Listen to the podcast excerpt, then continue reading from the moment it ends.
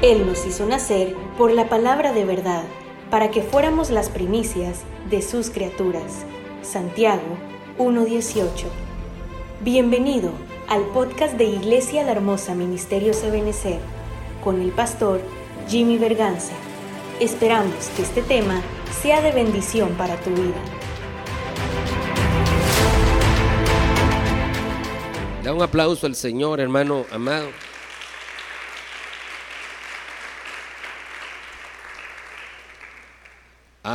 Tenemos que saber que estamos cada vez más viendo los coletazos de las cosas que están sucediendo en el mundo, hermano.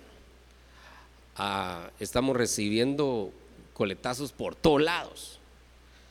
Eh, digamos, el coletazo de la guerra es el incremento del precio del petróleo y que como consecuencia trae el incremento de todas las cosas. Sube el petróleo, sube todo porque todavía dependemos del petróleo. El mundo se mueve por el petróleo, barcos, aviones, trailers, eh, todo se mueve por petróleo. Y, eso significa que sube el petróleo, sube todo. Solo para un ejemplo, vaya a la torre y trate de comprar lo mismo que compraba con el mismo presupuesto, ya no, ya no se puede. Pero ese es el petróleo, que, consecuencia de la guerra, el petróleo, la economía. Pero consecuencia también del, del incremento del costo de la vida viene una cosa más y es incremento de la violencia.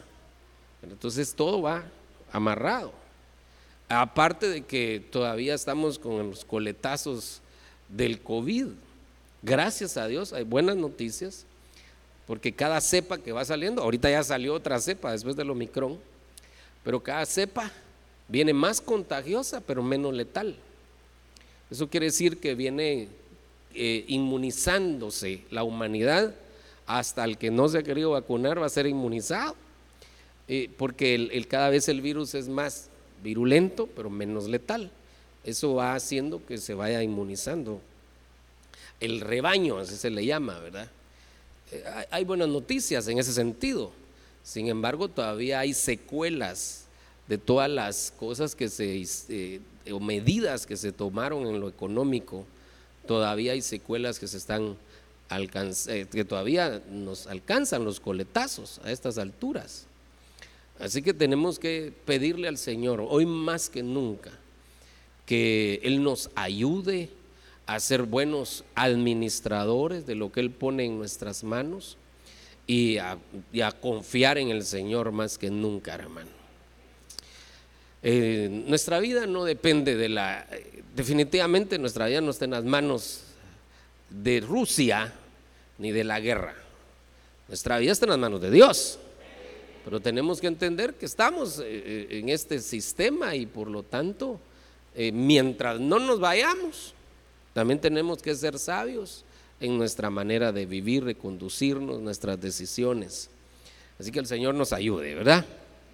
Hoy quisiera hablar un poquito del tema familiar con la esperanza de dejar algo en su corazón y no necesariamente determinar un tema, pero sí dejar algunas cosas en su corazón. Yo le he puesto la casa iluminada. Así le he puesto como título al, al tema, pero quisiera que, pudiéramos ver eh, un versículo aquí en Job, es Job capítulo 18, versículo 5, que dice, ciertamente la luz de los impíos se apaga. La luz de los impíos se apaga y no brillará la llama de su fuego. La luz en su tienda se oscurece. Es que eso me, llamó la atención, ¿verdad? La luz en su tienda se oscurece y su lámpara sobre él se apaga. Eh, realmente el libro de Job es un libro de los más complicados de leer. Eh, no es Apocalipsis, tiene sus complicaciones, pero Job es un libro muy complicado de leer porque a veces habla Dios, a veces habla Job, a veces habla el diablo, el Señor lo reprenda. A veces hablan los amigos de Job. Entonces cuando uno está leyendo tiene que ver, ¿y quién está hablando? ¿Y quién está hablando aquí? Pero hay algunos versículos que no necesariamente, por eso eh, podemos rescatar algo, que no necesariamente eh, se necesita ah, saber quién, aunque lo podemos ver, ahorita se lo voy a mostrar, quién está hablando ahí, pero sí nos marcan algunas cosas, algunas cosas bien impresionantes. Y una de las cosas que aquí está diciendo es que la luz en la tienda del impío se apaga. Lo vamos a leer solo para que usted vea. Ahorita, no me quería tener mucho ahí, pero mire quién está hablando. Bildad. Bildad. ¿Quién es Bildad? Es uno de los amigos de Job, ¿verdad? Y está hablando. Y algunas cosas que hablan tienen razón, hay algunas cosas en las que no tienen razón, por eso es que se tiene que, se tiene que mm, eh, revisar. pero aquí está el versículo 5, que está diciendo Bildad, ciertamente la luz de los impíos se apaga y no brillará la llama de su fuego, y la luz en su tienda se oscurece y su lámpara se apaga. Muy bien, uh, esto solo Quería dejárselo como introducción, pero quiero dejarle algo más como una introducción. Permítame, voy a sacar aquí. Tenía que sacarlo antes.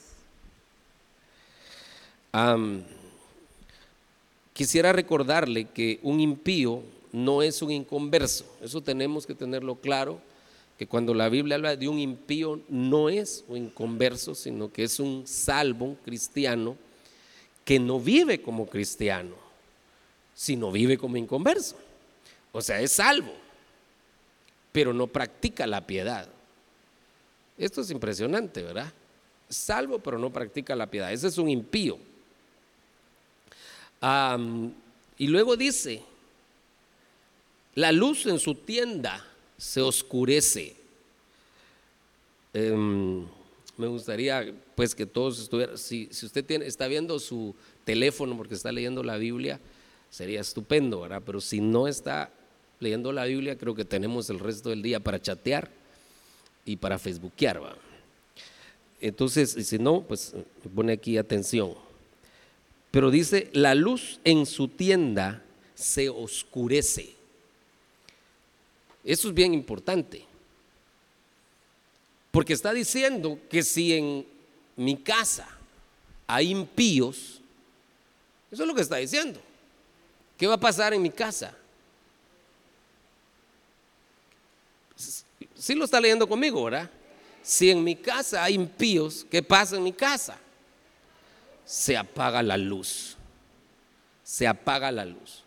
Qué, impresionante eso. ¿verdad? Entonces, yo por eso le quiero hablar de la casa iluminada, porque quiero hablarle un poco sobre, sobre las lámparas y cómo iluminar nuestra casa. Pero aquí está diciendo que si en mi casa hay impíos, la luz se apaga en mi casa. Y yo no quiero que en mi casa se apague la luz, sino que esté encendida la luz del Señor en mi, casa.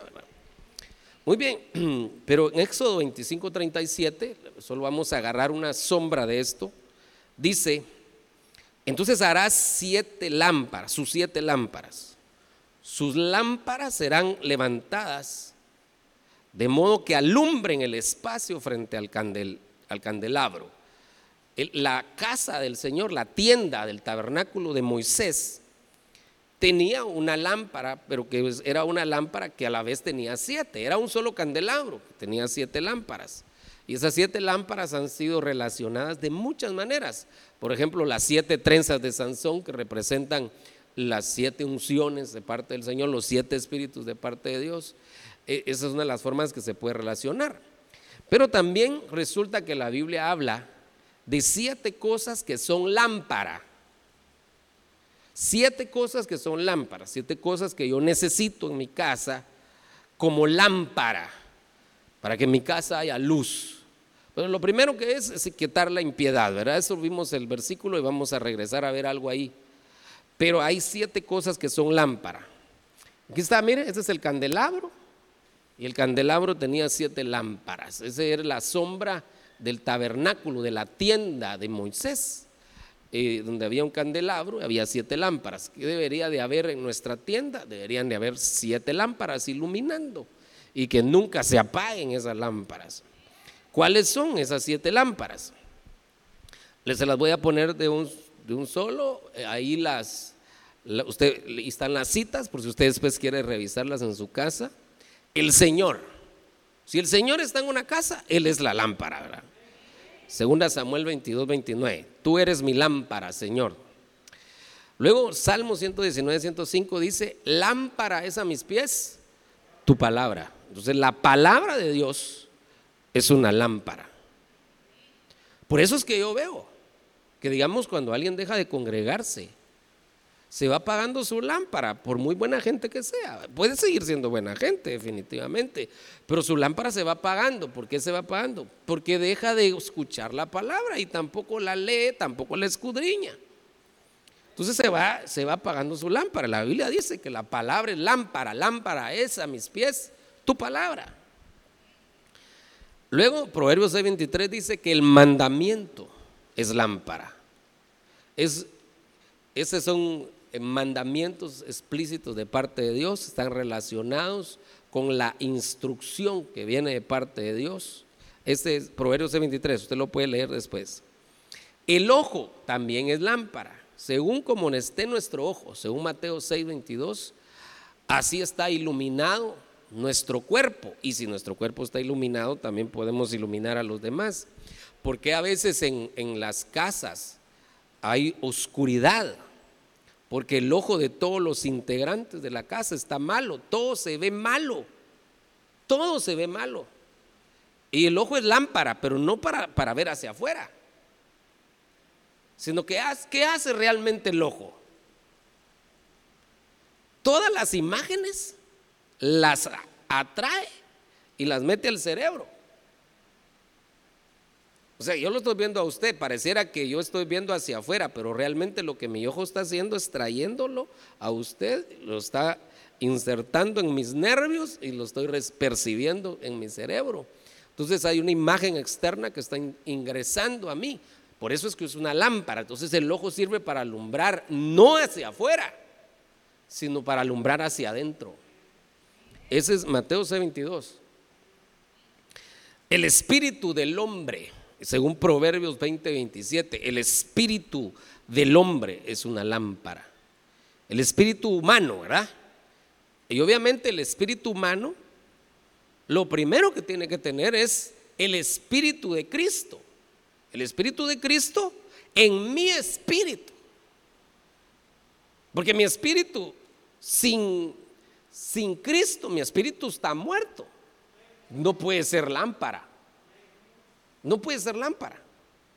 Mire, pues, lo mejor que puede tener en su interior una persona sin Cristo es una buena conciencia. Eso es lo mejor que puede tener una persona sin Cristo. Pero una persona con Cristo tiene más que una buena conciencia. Sí puede tener buena conciencia. El bautismo, dice la Biblia, que nos da una buena conciencia. Impresionante. Pero, la, pero más allá de la buena conciencia, lo que tenemos es un espíritu vivo que estaba muerto y, es vivificado, y es vivificado por el Espíritu de Cristo. Y a partir de ese momento, nuestro espíritu empieza a recibir la administración que viene de parte de Dios y nuestro espíritu empieza a iluminar desde adentro hacia afuera. los ojos iluminan de afuera hacia adentro y el espíritu ilumina de adentro hacia afuera. Pasa iluminando el alma. Pues la diferencia entre una persona que le, domina su alma y le domina su espíritu hace que en una casa haya oscuridad o haya luz. Si en una casa hay, no hay personas eh, ministradas en su espíritu, son almáticas. Entonces, ah, mientras más almáticos seamos, más oscuridad va a haber. Pero mientras más espirituales seamos, más luz va a haber. El espíritu del hombre, Proverbios 20, 27. La palabra profética. La palabra profética no son las profecías.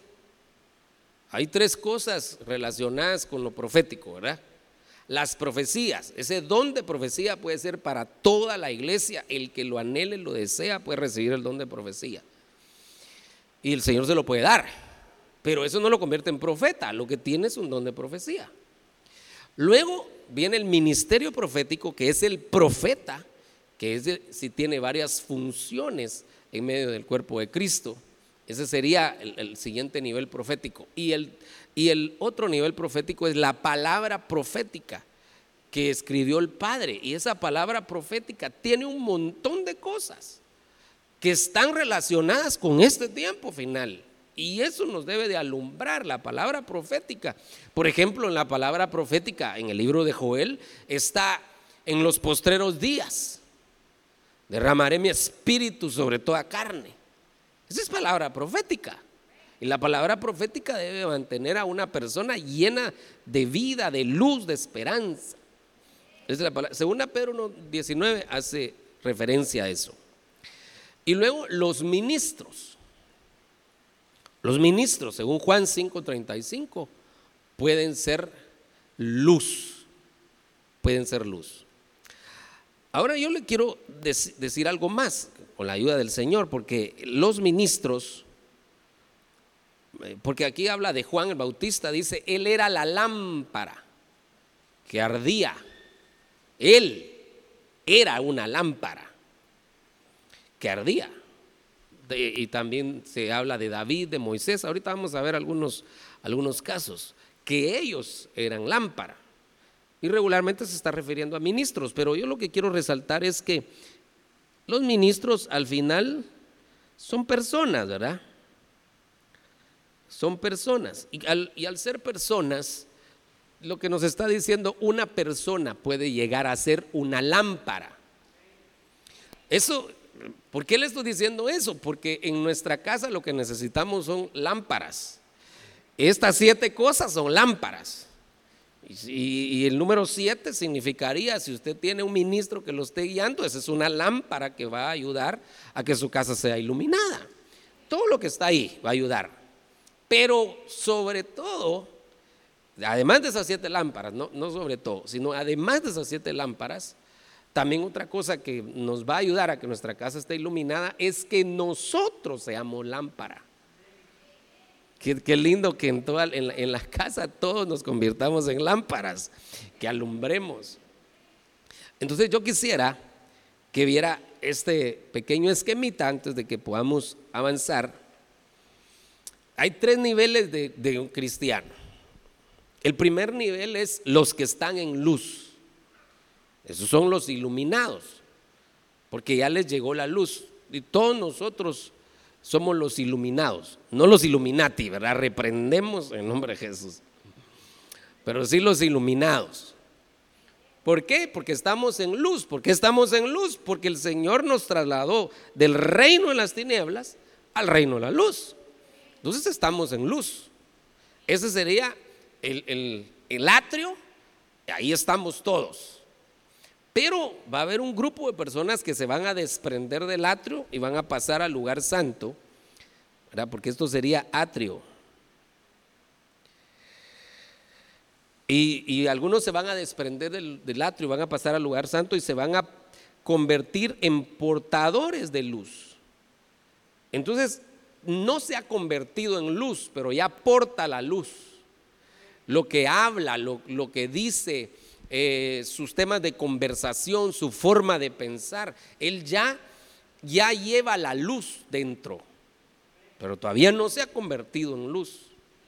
Y el siguiente paso es el que llega al lugar santísimo y ese debería ser nuestro anhelo, me incluyo ahí, convertirnos todos en esto. El siguiente paso sería convertirnos en luz. Que nosotros seamos luz. Y aquí nos deja algo, hay algo, porque escuchaba de un ministro algo que me llamó la atención y también me, me, preocupó un poco porque es verdadero y me pasó a mí machucando el callo. Pero él decía, lo que uno sabe, lo enseña. Pero lo que uno es, lo reproduce. Me paso machucando el callo, hermano. Lo que uno sabe lo enseña, pero lo que uno es lo reproduce. Entonces ahí está el papá enseñándole a sus hijos cosas, les está enseñando cosas, porque, porque sabe, eh, ya 50 años de vida ya le, le han enseñado algunas cosas, ¿verdad? Y ahí le pueden ir enseñando a sus hijos, guiándolos, y bueno, lo que sabe lo enseña. Pero lo que se es, se reproduce. Y eso me llamó la atención porque si yo soy luz, ¿qué es lo que se va a reproducir en mi casa? La luz. El, el paso comienza con estar en luz. Después ser portador de luz y por último convertirme en luz, convertirme en lámpara. Le voy a poner los pasajes base, el, pie de imprenta de esto. Primera Juan 1.7, aunque hay otros versículos, pero solo le voy a poner uno de cada uno.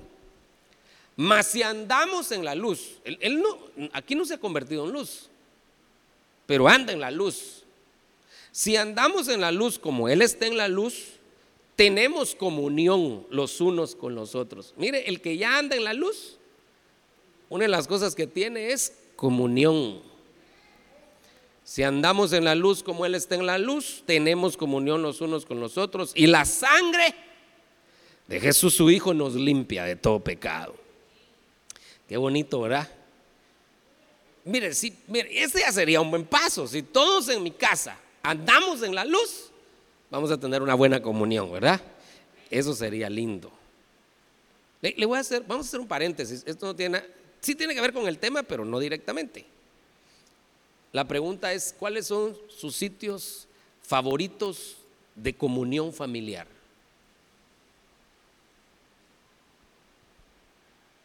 Usted sabe, mire, esta pregunta es bien importante porque hay familias que ni siquiera se pueden sentar juntos a la mesa en ninguno de los tres tiempos de comida. Fíjese que, digamos, nuestro apóstol en los temas matrimoniales, una de las cosas que ha aconsejado es que en, la alcoba matrimonial no haya televisión. No hay televisión. Vamos a acostarnos, mija, y a poner la tele. Y la esposa tratando de decirle, mira, ay, ¿cómo te fue tu día? Espérame, espérame, quiero ir al chavo el 8. En el mejor de los casos, ¿verdad? Es una de las cosas que le ha recomendado. Ha recomendado también que en el comedor no haya televisión. Porque a veces en la mesa se platican cosas. ¿Cuáles son los sitios de comunión familiar? Tenemos comunión siquiera por momentos, por ratos, porque yo sé que los, los corre, corre, que la escuela, que la universidad, que el trabajo y todo eso. Yo sé que hay corre, corre, pero por lo menos algún un tiempo. Deberíamos de tener comunión. Por lo menos un día también a la semana. Debería haber un poco más comunión que los otros días. Bueno, esa es una pregunta, está relacionada indirectamente, ¿verdad? Que debemos de tener comunión, pero lo que nos está ayudando, lo que nos debería de ayudar es que andamos en la luz. ¿Cuál es el primer paso? Andar en la luz. Ok, miremos el segundo paso, Juan 12:35. Jesús entonces les dijo, todavía por un poco de tiempo la luz está, estará entre vosotros. Caminad mientras tenéis la luz para que no os sorprendan las tinieblas. El que anda en la oscuridad no sabe a dónde va. Mientras tenéis la luz, creed en la luz para que seáis hijos de luz. Estas cosas habló Jesús y se fue y se ocultó de ellos. Entonces aquí ya son los que tienen la luz y se vuelven portadores de luz. Hay, hay otros pasajes, pero tienen la luz. Ya no solo andan en la luz, sino que tienen la luz. y, y dice, Caminad mientras tenéis la luz para que no sorprendan las tinieblas. Entonces ese es el siguiente paso, ser portador de luz. Ya la luz está dentro de mí y yo la empiezo a portar. Pero el siguiente es Mateo 5:14 que dice, vosotros sois, ya no andáis en la luz, ya no tenéis la luz, sino sois la luz. ¿Ya veo la diferencia? Entonces el tercer paso es ser luz. Vosotros sois la luz del mundo. Una ciudad situada sobre un monte no se puede ocultar, ni se enciende una lámpara y se pone debajo de un almud, sino sobre el candelero y alumbra. Fíjese pues, alumbra a todos los que están en la casa. Entonces déjeme trasladarle el rema.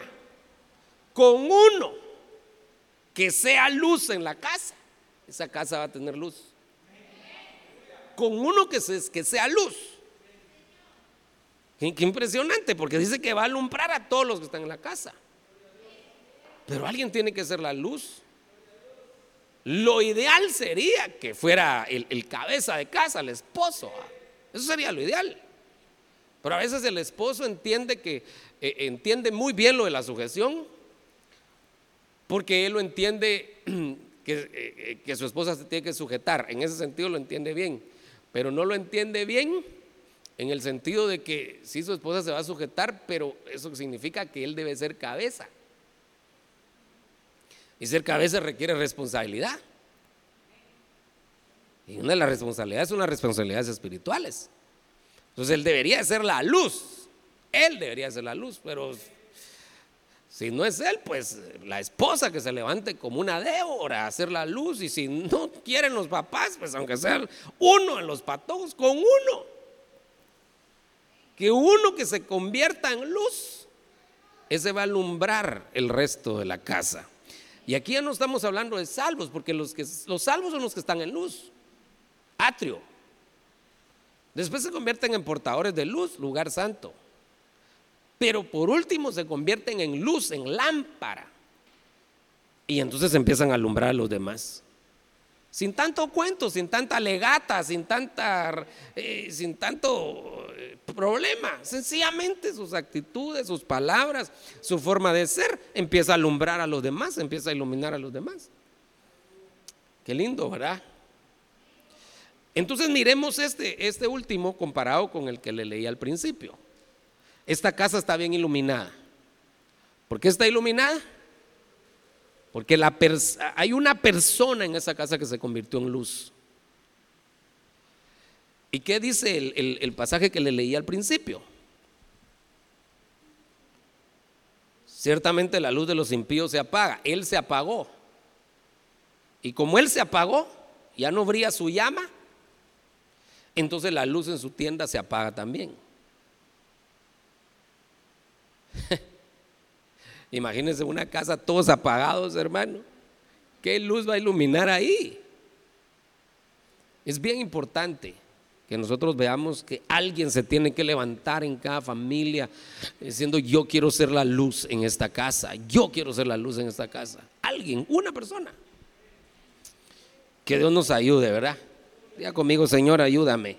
Yo quiero ser luz en mi casa. Queremos ser luz, Señor. Amén. Dele un aplauso al Señor, por favor, hermano.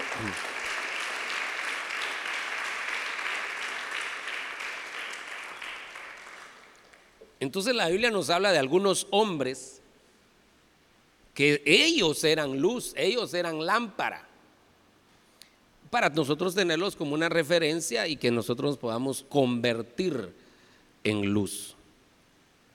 En Juan 5:33 vosotros habéis enviado a preguntar a Juan y él ha dado testimonio de la verdad.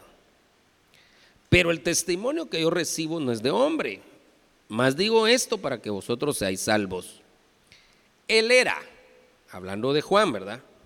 Él era la lámpara que ardía y alumbraba. Y vosotros quisisteis regocijaros por un tiempo en su luz. Entonces aquí ya no es una, eh, ya no es otra cosa más que la persona. Ah, por eso es que de este versículo es que sacamos que los ministros son lámpara. Pero porque hay un resto de pasajes donde eh, hay otros pasajes donde habla de, ministros, luz. Pero ah, yo lo quiero enfocar a la casa. Que en la casa haya uno. Entonces, así como un ministro es lámpara, una persona puede ser lámpara. Y aquí Juan, Juan el Bautista era una lámpara, una persona lámpara, una persona luz. Pero ¿quién era Juan? Era un profeta, amén, tenía el espíritu de Elías. Esa es una cosa muy importante.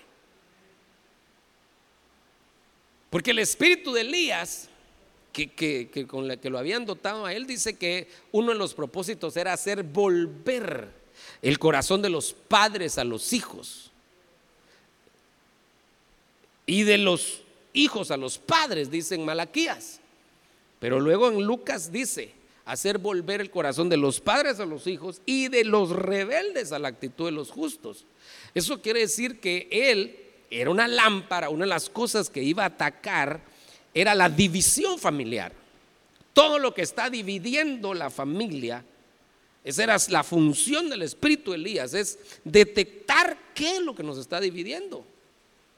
Pelear contra la división. Porque a veces hay brechas generacionales, digamos, el papá está dividido con el hijo porque piensa diferente, definitivamente va a pensar diferente si hay años de diferencia, son de otra generación. ¿Cómo vamos a pensar igual? Tiene que haber alguna diferencia en nuestra forma de pensar, pero también tiene que haber algunos puntos en los que sí nos pongamos de acuerdo. Deben de haber cosas en las que sí logremos entablar una, unidad, una comunicación.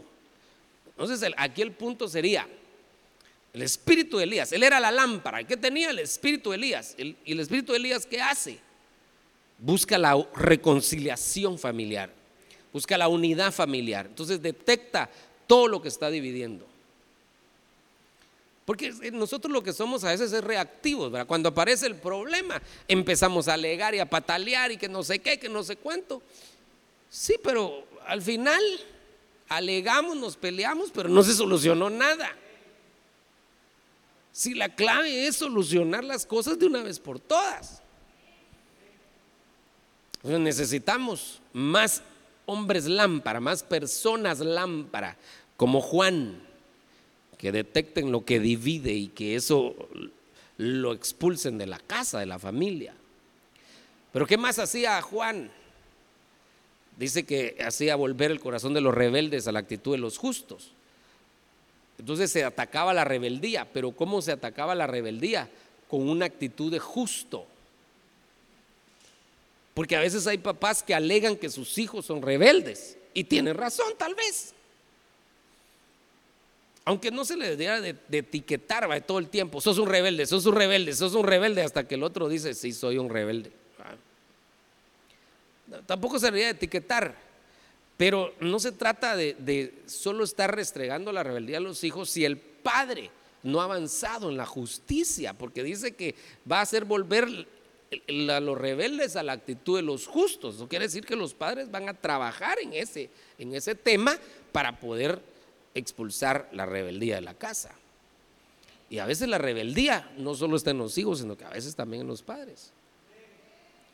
Esa es una cosa de Juan. Pero hay una tercera cosa que, me impresiona de Juan, y es que él predicaba el arrepentimiento. Arrepentíos, arrepentidos, arrepentidos y convertidos porque el reino de los cielos se ha acercado. También predicaba el reino de los cielos, pero predicaba primero el arrepentimiento. Y arrepentimiento es cambio en manera de pensar. Entonces, queremos ser lámpara. Amén, yo quiero ser lámpara y usted también quiere ser lámpara, ¿verdad? ¿Qué debe haber en nuestra casa? un espíritu de arrepentimiento. Y el espíritu de arrepentimiento no debe ser solo llorar un momento, sino que decir, esto no está bien, no está bien, y reunir a su familia y decir, esto no está bien. No está bien que le tengamos que salir a decir al cobrador que, que yo no estoy. Decirle al cobrador que no estoy. Y sale el hijo, ¿verdad? Dice mi papá que no está, ¿verdad? Entonces hay que reunir a la familia y decirle, eso, eso no está bien, tenemos que cambiar nuestra forma de pensar, tenemos que arreglar este asunto. Algo va a hacer el Señor. Cuando hay un cambio de manera de pensar, algo va a hacer el Señor. El Señor nos va a ayudar, no nos va a dejar solos. Ah, dígale que está a la par suya, Dios no lo va a dejar solo. Dios no nos va a dejar solos. Mire, amén. Denle ese aplauso al rey. Gracias, Señor. Al infierno mismo podríamos ir. en una burbuja con aire acondicionado. El apóstol Pablo dice que fue al paraíso, pero el paraíso está en el Hades. Se lo llevaron en una burbuja con aire acondicionado. Salmo 23 dice, aunque pase por el valle de sombra de muerte, no temeré, porque tú estás conmigo. No está diciendo que uno no va a pasar por el valle de sombra de muerte. Lo que está diciendo es que aunque pase por ahí, Él va a estar conmigo. También dice la Biblia, cuando pases por el agua no te ahogarás y cuando pases por el fuego no te quemarás. Sería bonito que dijera, nunca vas a pasar por el fuego. Pero no dice así la Biblia, vas a pasar, vas a pasar por el fuego. Pero cuando pases no te vas a quemar porque yo voy a estar contigo. Entonces Él va a estar, Él está con nosotros, hermano. Pero Él ve también esa actitud en nuestro corazón de ir cambiando las cosas en nuestra casa que están mal. Que un espíritu de arrepentimiento nos envuelva, pero tiene que empezar por una persona que quiera convertirse en lámpara, que quiera convertirse en un Juan, esa lámpara que arde, que alumbra en un lugar oscuro. Esa lámpara que, habla de reconciliación familiar, esa lámpara que, habla de justicia, esa lámpara que habla de expulsar la rebeldía, pero esa lámpara que habla de arrepentimiento también. Esa, esa lámpara, yo quiero ser esa lámpara, que en mi casa haya luz y que en la suya también haya luz.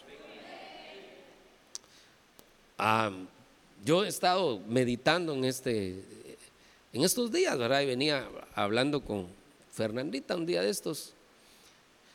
Traíamos una charla muy, muy amena, porque mira, a mí cuando, cuando yo estoy manejando, si me quiere mantener despierto, no me hable, póngame a hablar. Si me pone a hablar, me mantengo despierto. Entonces ya mi familia me conoce, me ponen un tema, ya me pongo a hablar yo, ya me mantengo despierto. Entonces, eh, porque cuando vengo solo tengo que hacer una parada ya por Siquinalá para dormirme unos 15 minutos, hermano. Pues no tengo a quien hablarle, no tengo quien me aguante. Pero le venía diciendo a, a Fernandita, cómo en el final de la carrera una persona puede perder el temor de Dios y por causa de que pierde el temor de Dios, arrastrar a su descendencia. E, e, esto es impresionante, el temor de Dios es bien clave, es, es clave. Entonces, cuando alguien en una casa empieza a detectar, aquí estamos perdiendo el temor de Dios, aquí se está perdiendo el temor de Dios pues ese, se está convirtiendo en una lámpara, porque entonces Él está descendiendo sobre esa persona ese espíritu de arrepentimiento. Y, que no es solo llorar, sino cambiar y decir esto no está bien. Perdimos el temor de Dios en esta casa. y vamos a tener que corregirlo. Así que Dios tenga misericordia en nuestras casas y que se levanten Juanes. Amén. Hombres lámpara. Miremos otro, 2 Samuel 21, 17. Pero Abisaí, hijo de Sarbia, vino en su ayuda e hirió al filisteo y lo mató. Entonces los hombres de David le juraron diciendo, nunca más saldrás a la batalla con nosotros para que no apagues la lámpara de Israel. Entonces ellos pensaron humanamente, pensaron en algo, aunque usted sabe que después de eso, de esa decisión, vino el problema con Betsabé. Si David estaba acostumbrado a la batalla y le dicen que no saliera, entonces se pasó durmiendo todo el día y se levantó a las 3 de la tarde, así ya todo adormitado. Y ahí, guacho a Betsabé, qué tremendo. Pero tal vez Abisaí no lo, hizo, con mala intención, porque él dijo, yo no quiero que maten a mi rey. Mi rey es una lámpara Yo no quiero que lo maten. No lo hizo con, con una mala intención. Pero David no solo era una lámpara en Israel, sino que era una lámpara en el campo de batalla. David era un experto en la guerra. Lo que pasa es que él estaba, lo agarró cansado, el gigante ahí, ¿verdad? El filisteo lo agarró cansado y por poco lo mata. Tenían que haber tomado algunas estrategias, algunas medidas. Tú nos vas a acompañar, pero nos vamos a poner los oficiales para cubrirte, para protegerte, no sé, algo así, ¿verdad? Pero lo, lo volvieron ocioso y ahí lo, lo llevaron al problema con Betsabé. El punto aquí es, no quiero hablarle del problema con Betsabé ni, ni aquí que lo detiene, lo detuvieron, aunque él era un experto en la guerra, sino que lo primero que quiero que resaltemos es que le está diciendo lámpara. ¿Quién, quién era David? Él era una lámpara. Y es más, a todos los descendientes de David los etiqueta positivamente la Biblia, desde luego, los etiqueta como lámpara. Y Dios no permitió que se destruyera toda la descendencia de David por amor a su siervo David, ya que él le había prometido que siempre iba a tener a uno de sus hijos como una lámpara en Jerusalén. Por amor a David, David era lámpara y sus hijos se convirtieron en lámparas, lamparitas. Qué lindo, ¿ah? Y aunque le fallaron al Señor algunos de ellos, el Señor mantuvo su palabra de que siempre hubiera una lámpara, un hijo de David sentado en el trono. Pero David era una lámpara. Ok, saquemos algunas características de David. Pues yo creo que solo hasta aquí voy a llegar con David. Así como cuando decimos mar, eh, ¿se acuerda de ese, ese, ese jueguito? Se menciona una palabra y luego se menciona otra relacionada decimos mar, playa. O se puede decir mar, tiburón. O se puede decir mar, sal, ¿verdad? ¿Ya? Ok, hagamos el mismo jueguito. No estamos jugando al Evangelio, desde luego que no, sino que solo para ponerlo a participar conmigo. Eh, no, quitemos la palabra jueguito, hagamos ese ejercicio. Yo le digo David y usted me dice algo. David, Dulce cantor, muy bien. David, valientes. David, rey. David, ¿ah? Lámpara. Ah, sí, pero ese es el que está, está aquí. Amén. Pues estamos, David, ¿ah? Gozo. Ah, gozo, amén. ¿Quién? ¿Quién dijo aquí? Guerrero, muy bien, experto en la guerra. Ese David se las sabía todas. Cantor. ¿Qué más? Ungido. Ungido. Esa es una de las características de David. Que David fue ungido con redoma, eh, perdón, con cuerno. Fíjese qué tremendo, porque los reyes los ungían con redoma. Y David no fue ungido con redoma, fue ungido con cuerno. Y con cuerno ungían a los sacerdotes. O sea que era un rey sacerdote. Impresionante, lo ungieron con cuerno.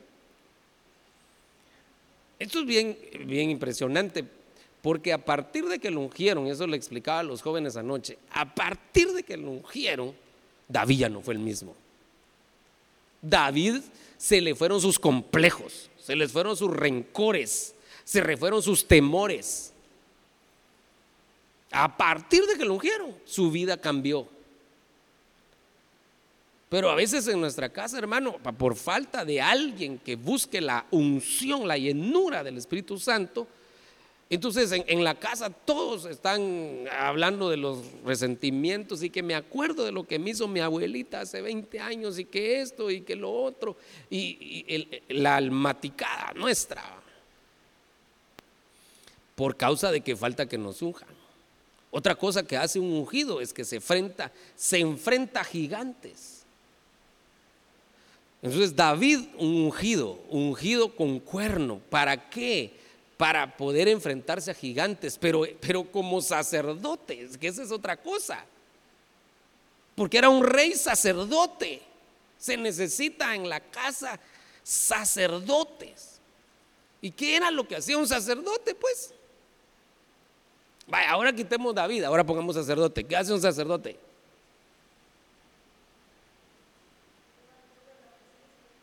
¿Perdón? Guía al pueblo a la presencia de Dios, muy bien. Cubre, muy bien. Tiene intimidad con el Señor. ¿Qué más? Enseña la palabra porque la conoce. Usted sabe que el sacerdote, dice la Biblia, el sacerdote era el indicado para tener la palabra de Dios en su boca. Necesitamos sacerdotes en las casas.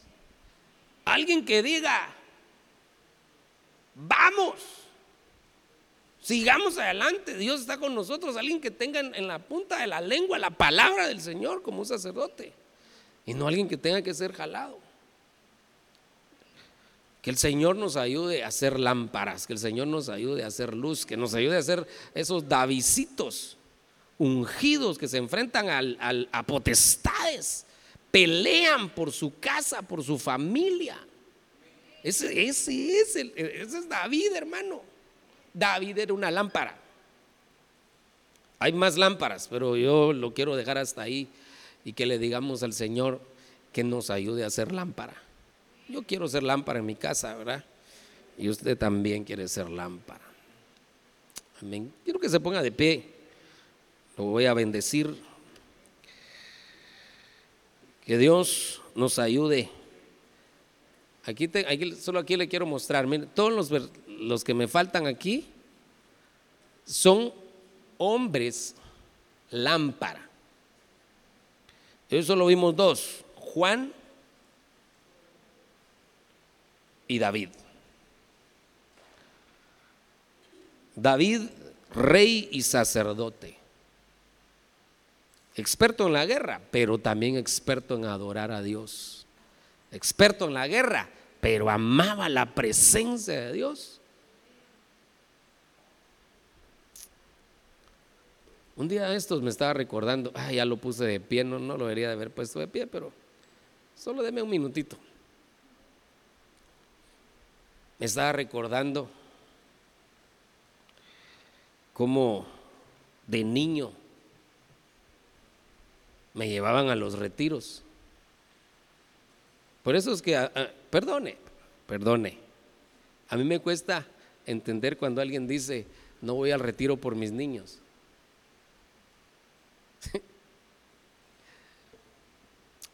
Porque yo anduve en eso, de niño, de chiquitillo me llevaban. Y, no, ni siquiera era de quedarse en un hotel, ni siquiera un sleeping o una tienda de campaña, sino que lo que hacía es que dos bancas se ponía, mi mamá tiraba un poncho y ahí nos quedábamos en el poncho en medio de las bancas.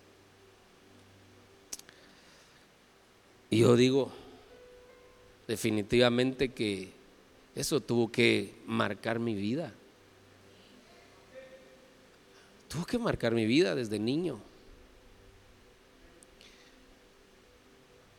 Eso hizo que